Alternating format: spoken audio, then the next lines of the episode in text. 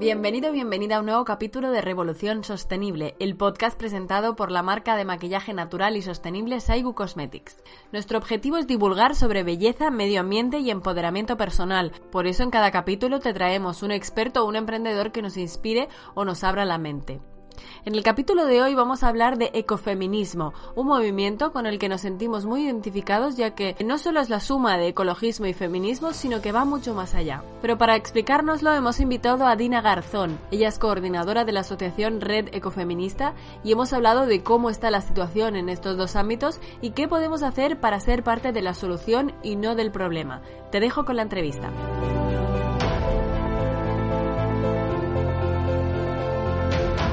Bueno, Dina Garzón, muchísimas gracias por estar hoy con nosotros en Revolución Sostenible. Gracias a vosotros por invitarnos. Dina, eh, formas parte de la red ecofeminista. Eh, nos ha fascinado eh, aquí en Saigu pues, este concepto porque de repente nos hemos sentido identificadísimos y hemos dicho, pero si somos ecofeministas, pero me gustaría que me lo explicaras así de manera básica al principio para que el público que nos escucha sepa mm, a qué se refiere. Sí, pues mira, el ecofeminismo se puede decir que es la unión entre el feminismo y el ecologismo, pero claro, no es la mera unión, no es la mera suma de los dos conceptos, sino que ambos movimientos como que se entrelazan ¿eh? para conseguir con esa lucha por ese otro mundo posible que, todos ansiamos, eh, con libre de dominación, de sexo, de especie, de clase, de, libre de toda dominación. O sea, es decir, no es solo feminismo más ecologismo, sino sería una mezcla entre los dos conceptos unidos. Luego hay ecofeminismos que son animalistas, que es el nuestro, el de la red ecofeminista, otros que lo son menos o que es menos importante eh, dentro de su ideario. Y, se, digamos que son términos que se complementan. Mm. Y mm, cuéntanos eh, de dónde surge, como un poco la historia, de, de dónde viene. Sí, bueno, el, el concepto ecofeminismo surge al principio de los 70 de, de una filósofa francesa, eh, Davon, que, amiga de Simone de Beauvoir, que ella, mm, porque en eso hay, hay, que entender que en esa época, en los principios de los 70, las feministas, por un lado, estaban preocupadas, o sea, era la época de mm, que reivindicaban la píldora, la, que se vendiera, o sea, los anticonceptivos, que se vendieran en las farmacias libremente, y el, digamos, el movimiento ecologista estaba muy preocupado por el crecimiento exponencial de la población, por mm. eh, que salieron mm, pues la bomba demográfica, una serie de, de documentos. Entonces, ella vio que ambos movimientos, el ecologismo y el feminismo, pues se unían en esta preocupación. Decía, si las mujeres, eh, ¿cuándo ha bajado la población? ¿Cuándo ha habido, cuando en el momento que las mujeres deciden sobre su propio cuerpo, pues las mujeres deciden libremente tener menos hijos. Entonces decía, ahí hay como un, lugar de encuentro entre los dos movimientos. Lo que pasa es que luego eh, el, feminismo lo vio con reticencias por, porque por bueno por, luego si quieres lo podemos hablar sobre por lo considera demasiado esencialista o tenía ciertos problemas con, la idea inicialmente y se desarrolló más en Estados Unidos, en los, en los países anglosajones. Y entiendo que ha ido evolucionando, ¿no? A lo largo de, o sea, es un concepto que ahora mismo está de, rabiosa actualidad, que le dirían, claro. Eh, pero por otros Mm, por otros temas que poco tienen que ver con, su razón de nacimiento. Claro, lógicamente está de rabiosa actualidad porque, como hemos dicho, es la unión del feminismo y el ecologismo y ambos movimientos ahora mismo, pues el feminismo es la cuarta ola y el, o, como se cuarta ola o no cuarta ola, depende, o sea, menos, pero con el auge del feminismo y desgraciadamente eh, la emergencia climática y, lo, bueno, pues los efectos del cambio climático que, han ido incluso eh, los efectos más rápidamente de lo que creíamos, pues lógicamente eh, está el ecofeminismo de, como, decir, como tú dices, de rabiosa actualidad. Digamos que en el feminismo estamos contentos gracias a, pues eh, es como estupendo, ¿no? Y, mm. y, nos parece genial, pero claro, por el otro lado, por la parte de ecologistas, pues estamos como es bastante triste con la situación de ahora mismo del planeta. Claro. Eh, ¿Cuáles son eh, a nivel, pues lo más eh, mundano, digamos, o lo más cotidiano? ¿Cuáles son los problemas a nivel ecológico que ves más graves que, que, estamos haciendo en la sociedad, ¿no? Que podríamos a lo mejor revertir o mm, en cuanto a hábitos y, este tipo de cosas. Claro, hay, hay dos grandes, decir, hay dos grandes problemas. Uno es el calentamiento global, digo, globales, mundiales, planetarios, y otro es la pérdida de biodiversidad. Esos son los grandes. Luego están las soluciones, que como sabemos, están por un lado las soluciones que tienen que, tienen que ser tomados por los gobiernos, por los grandes estamentos, por las grandes empresas y otras las soluciones individuales. Son necesarias ambas, pero eh, a nivel individual, evidentemente, son todas las propuestas que desde el ecologismo llevan años y años mm, marcando. no, no, no, estamos ante nada nuevo que usar el. Por, supuesto, ahora mismo se habla muchísimo hace hace un par de años comenzó en la prensa, no sé si será hace un par de años, pero yo mm. creo que sí, eh, con el tema de los plásticos. Ante, mm. Antes, pues digamos que la sociedad no estaba nada, era solo desde el, desde el movimiento ecologista, pero ahora eh, toda la sociedad está bastante sensibilizada con este tema. Evidentemente, es, tendremos que dejar de utilizar plástico y no pasa nada, es algo que es que puedes renunciar perfectamente sin, disminuir tu calidad de vida, al revés, ¿no? Y el, uso del transporte público, digamos que mm. eso es que llevamos años y años siempre hablando y las personas que tenemos sensibilidad ecologista llevamos en, haciéndolo desde, desde siempre, pero eh, está claro que es ahora es una emergencia, que es necesario es necesario que a nivel individual también, eh, entre todos, mm, tomemos, nos tomemos en serio que, que, la situación es preocupante, ¿no? Esto. Luego, muy importante, por ejemplo, ahora está, está en, en, la prensa de actualidad el tema de la agricultura, que los agricultores no tienen, pues no tienen márgenes, que va a desaparecer. Bueno, pues yo creo que ahora mismo la agricultura, el, la, agro, la, agro, la agricultura ecológica, el consumir productos de la agricultura locales de kilómetro cero, eso es importantísimo en cuanto en lo que dentro de las posibilidades de cada una, ¿no? Mm. Pero eh, no, o sea, comprar productos de proximidad de la zona en que nosotras cada una vivamos es básico, no dejar de comprar, o sea, mirar el etiquetado, yo sé que muchas veces, bueno, algunas estamos obsesionadas con el tema y pasamos todo el día mirando la etiqueta, pero es que es importantísimo no comprar productos que vienen de, de, de, lugares de 10.000 kilómetros o algo así. Y, es, bastante fácil, ¿no? Y, y, es que tampoco, eso no disminuimos, en nada de lo que estamos hablando disminuimos nuestra calidad de vida. De alguna manera es hacernos responsables, ¿no? Responsabilizarnos de, del impacto que tiene nuestro día a día en el planeta y, no, y que solo nosotros lo podemos cambiar, ¿no? Claro, hacernos responsables y, y entender los ciclos de la vida, entender la naturaleza, entender que, que, que el menos es más. Y luego yo creo que también que esto es la filosofía ecofeminista y que en el último libro, por ejemplo, de Alicia Puleo, eh, Claves ecofeministas, ella tan sabiamente comenta, es también disfrutar con la amistad, disfrutar de la naturaleza, disfrutar de paseos con tu perro, mm. disfrutar de otras cosas que no sean puro consumismo. Claro. Claro, claro.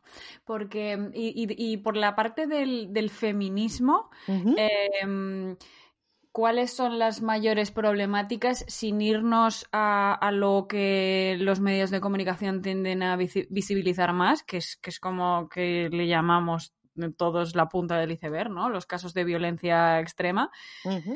Vayamos a todo lo demás, ¿no? A, esa base de, la pirámide, a donde está sustentada. Desde el feminismo, ¿qué, nos queda por trabajar? Bueno, em, nosotros como, como ecofeministas somos, es decir, procedemos del movimiento feminista. Mm. Y claro, esta o cuarta o no cuarta ola, quiero decir, este auge del feminismo que procede del Me Too, que le pone que el énfasis es en la violencia sexual, que es importantísimo para la vida de las mujeres y que desde luego, quiero decir, que reivindicar otras cosas no significa que no sea vital y que debe se estar en el centro, claro, ni, ni muchísimo menos. Mm. Pero bueno, nosotras como, como ecofeministas, mm, como antes había dicho, que nosotros asumimos toda la agenda ecologista, nosotros asumimos la agenda feminista. Y asumimos, por ejemplo, nuestra, en la red ecofeminista somos abolicionistas de la prostitución, eh, estamos claramente en contra de los vientres de alquiler, que lo consideramos como un nueva, una nueva forma de extractivismo que también desarrolla Alicia Puleo en su teoría, ¿no? que, que es, de nuevo mm, el- ya es eh, que sea asequible el cuerpo de las mujeres empobrecidas del de, de los países empobrecidos. Eh, ya es que nos quedamos, hasta- ya está como una, una vuelta más en el extractivismo, ¿no? Un paso más en el cuerpo de las mujeres. Y, y, bueno, para nosotras sí es bonito y interesante y creemos que nosotras podemos hacer mucho, es acercar, a- o sea, acercar al movimiento feminista los planteamientos ecologistas y viceversa. O sea, y que el movimiento ecologista entienda que sin feminismo mm, esa, esa, esa solución al problema que al, gra- al gravísimo problema ambiental que hay ahora mismo en el mundo pues no Mm. no pues, pues no va no va no va a haber, no va a venir ninguna solución Mm. Claro, porque en realidad eh, el mundo tal y como lo conocemos hoy en día y, y- y los extremos a los que le, ha llegado, eh, pues eh, ha estado dominado por una cultura más bien, bueno, más bien exclusivamente patriarcal, ¿no? Y, masculina y esa forma de hacer. Y si probablemente, entiendo que si seguimos por ahí, revertirlo, mm, no lo vamos a poder revertir. Claro, eh, me alegra, me alegra que ese comentario tuyo porque volvemos al origen, o sea, volvemos al principio, es decir, las ecofeministas que vieron desde el principio, que también lo vieron las feministas radicales en los 70, porque las, las ecofeministas vienen de- del feminismo radical. Eh, ¿qué es lo Que perdona, recordemos eh, que radical no significa extremo, sino de raíz. De raíz, totalmente. Que muchas veces esto se confunde y no, no. Sí, sí, Kate Miller, eh, el feminismo radical. Se- Wikipedia, cualquier cosa que no lo sepa que entre y descubra que es, que es increíble. O sea, Que no nos lancemos a tuitear ahí cosas que no. No, no, no, no, un poquito hay que, hay que, hay que saber de lo que se habla, un- aunque sea un poquito, pero bueno, quiero decir que el feminismo radical es apasionante y, y, Sí, bueno, sí. nos encanta a todas. Pero, mm, eh, o sea, las, las ecofeministas ya vieron la relación que hay entre la degradación, de- o sea, entre la dominación de los hombres sobre las mujeres y, la, y, y sobre la naturaleza, ¿no? Del patriarcado sobre la naturaleza. Y ahí, que, que ahí había relación y que, que había que eso era cuestión de estudio y que había que Mm. ahondar en esa cuestión. ¿no? Y, Mm. y evidentemente, pues eh, lo vemos. ¿no? Claro, claro.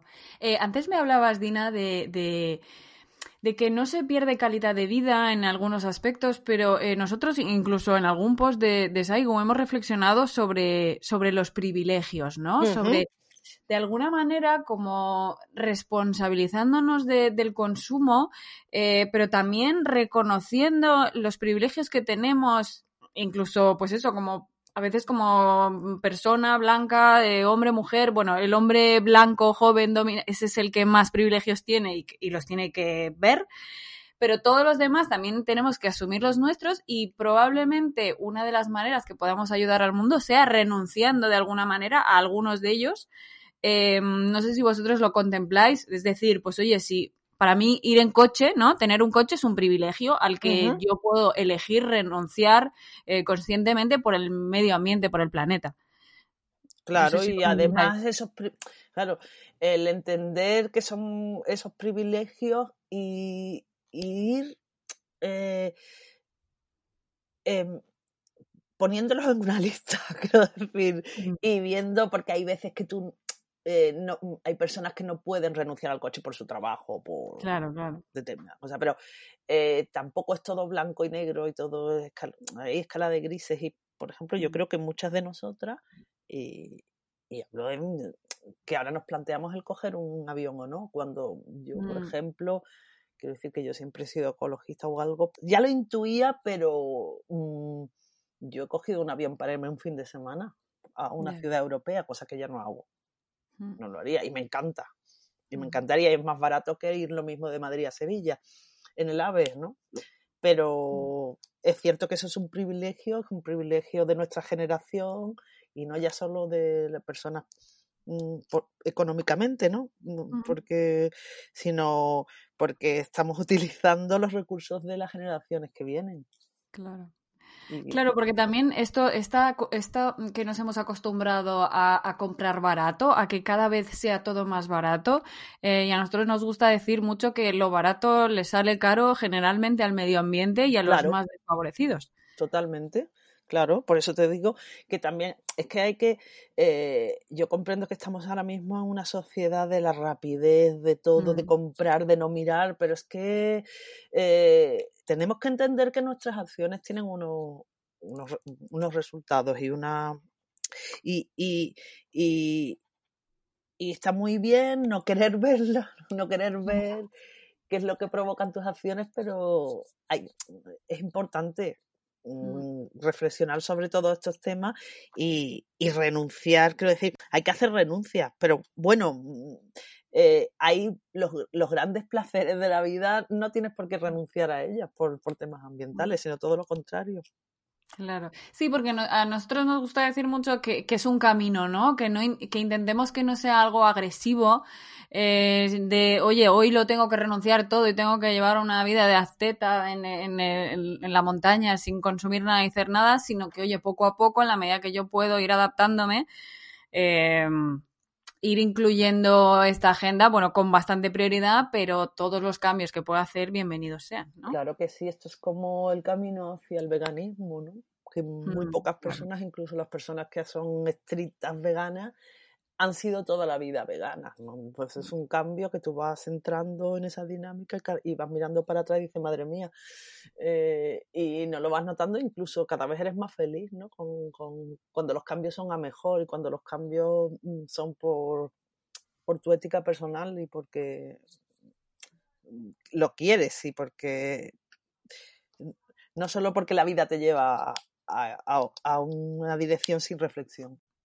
Y háblame un poco de la red ecofeminista. ¿Cuáles son vuestras eh, eh, actividades? Mm, No sé si os dedicáis más bien a la divulgación, a dar charlas. ¿Qué, qué actividad Sí, tenéis? mm, nuestro, cuando nosotras la creamos allá en el 2011, que bueno, ya había muchas compañeras que teníamos, lo teníamos en la cabeza, en el, me gusta decir en el 2011 porque nos reunimos una serie de mujeres de diferentes ámbitos y aparte el detonante fue que salió el libro de Alicia Puleo, Ecofeminismo para otro mundo posible, y que, que resolvió el tema del eh, el- eh, su propuesta de ecofeminismo era un ecofeminismo eh, libre de, de esencialismos y que para muchas de nosotras que, y muchas compañeras que veían con cierta reticencia el ecofeminismo, pues resolvió este esta problemática, claro. Y, y entonces creamos la red y nuestro y sigue siendo, o sea, sigue no hemos cambiado, no hemos cambiado en, fíjate, ya son casi 10 años. Y, y lo primero es, claro, la divulgación del ecofeminismo.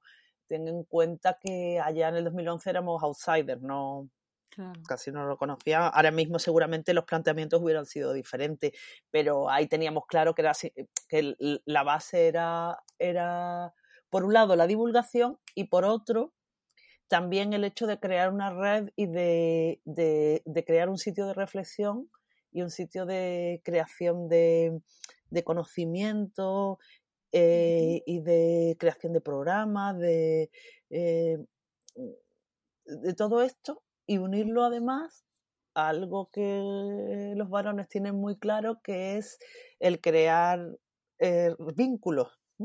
Mm. y también como una red de contactos y una red de, conocernos nosotras y de, tener acceso a, aparte del conocimiento, a, muchas mujeres inteligentes, interesantes y, mm, muy sabias en, mucho, en muchos de, de los ámbitos. ¿Y mm, qué es lo que más os gustaría eh, transmitir yo qué sé, si pudierais, por ejemplo, entrar en un programa político o, si alguna de vuestras eh, prioridades pudiera, pues eso, abrirse camino y, materializarse. Bueno, ahora para, para cualquier persona ecofeminista, ecologista, eh, animalista, ahora mismo la emergencia climática junto con la pérdida de biodiversidad es, es que es una, eh, es que se nos va la vida en ello. decir. Entonces, no quiere decir que todo lo demás no tenga importancia. Claro, claro. Pero, mm, aunque sea obvio, mm. eh, todas las políticas que es que hay tanto por hacer, quiero decir que en esto, digamos que cualquier cosa que se haga, eh, hay tanto por hacer que, que vayamos en esa dirección. O sea, que... Hay que empezar a caminar ya porque... Sí, ponernos a caminar sería lo bonito. Mm. Así como en cuestiones feministas, sí es cierto que en los países occidentales hace ya tiempo que, digamos, una cierta parte de la población, una cada vez más numerosa, eh, tiene claro que la igualdad entre los varones y las mujeres pues es un objetivo y que, que, es necesario para y que ya y bueno y las chicas jóvenes y las mujeres jóvenes ya no están dispuestas a, a, a otra cosa a renunciar a nada la igualdad eh, ciertamente en políticas ambientales, pues... Mm, Estamos en pañales, ¿verdad? Absolutamente en pañales. ves los programas políticos de todas las recientes elecciones que hemos tenido y dices, pero ¿por qué nadie pone esto arriba del todo? Claro, y es increíble. O sea, que tenemos eh, las macrogranjas, que al final, o sea, está, todo está relacionado, la economía con algo. ¿Qué tipo de economía que queremos? Mm. ¿y qué queremos? Eh, ¿Qué sociedad queremos? ¿Torturar animales? Para, eh, y es decir, eh, es que son planteamientos y que nadie quiere hablar de eso porque parece que se van a perder puestos de trabajo, pero dices, ¿qué trabajos? ¿Qué, qué cosa? ¿Qué? Hay, hay o sea, como tú dices, estamos en pañales. Por ejemplo, pues ayer pues nos da, recibimos ciertas alegrías, ¿no? Que la ley em, una ley contra el maltrato animal, una ley que, se anunció ayer y, para que no se vean los vídeos terroríficos de torturas y que quedan impunes. Es que, es que ciertamente eh, para nosotras es un sufrimiento constante las personas que tenemos cierta sensibilidad, bueno, sensibilidad con los animales. y, y por otro lado, claro, parece que, con decir la muletilla, que ya antes era desarrollo sostenible, ahora desarrollo, mm, promoción de las energías renovables, ya significa que todo está hecho, que no mm. para nada. Claro, y ahí eh, a nosotros nos gusta muchísimo también hablar de, volviendo a la responsabilidad, ¿no? De, eh, vale, si tú quieres eh, consumir carne es maravilloso, pero sé consciente de todo lo que implica eso, ¿no? Entonces, eh, si podemos empezar por lo menos reduciendo, haciendo ese camino que decíamos antes, es, es vital mm, la responsabilidad, ¿no? De esa pizza que tienes ahí con jamón. Claro, que es carne barata. cómo se consigue carne barata? Ella, sin entrar, sin entrar en el, en el hecho de si es necesario o no consumir carne, ¿no? Con 7 mil millones de personas en el mundo y las, y, la, y las consecuencias medioambientales y ambientales que tiene, pero que, si queremos carne barata, si queremos eh, naranjas todo el año, ¿para qué queremos naranjas todo el año? que, si lo bueno es cambiar. Ya, ha llegado un momento en que no ya, ni sabes de... Eh, vas al supermercado no sabes lo que, hay de temporada, ¿no? Claro. Eh, eh, y volvemos a eso, ¿es necesario? ¿Perdemos calidad de vida si no tomas naranja congelada o algo? Pues no. Pues Dina, muchísimas gracias, de verdad ha sido un placer y muy constructivo y edificante hablar contigo. Ojalá, eh, pues, eh, oye, vuestra agenda mm, la adopten todos los partidos políticos y, todo el mundo sea tan consciente de la necesidad de tanto en la ecología como en el feminismo. Y muchísimas gracias por, por, tu, por tu intervención aquí en Revolución Sostenible. Muchas gracias, Revolución Sostenible, por invitarme.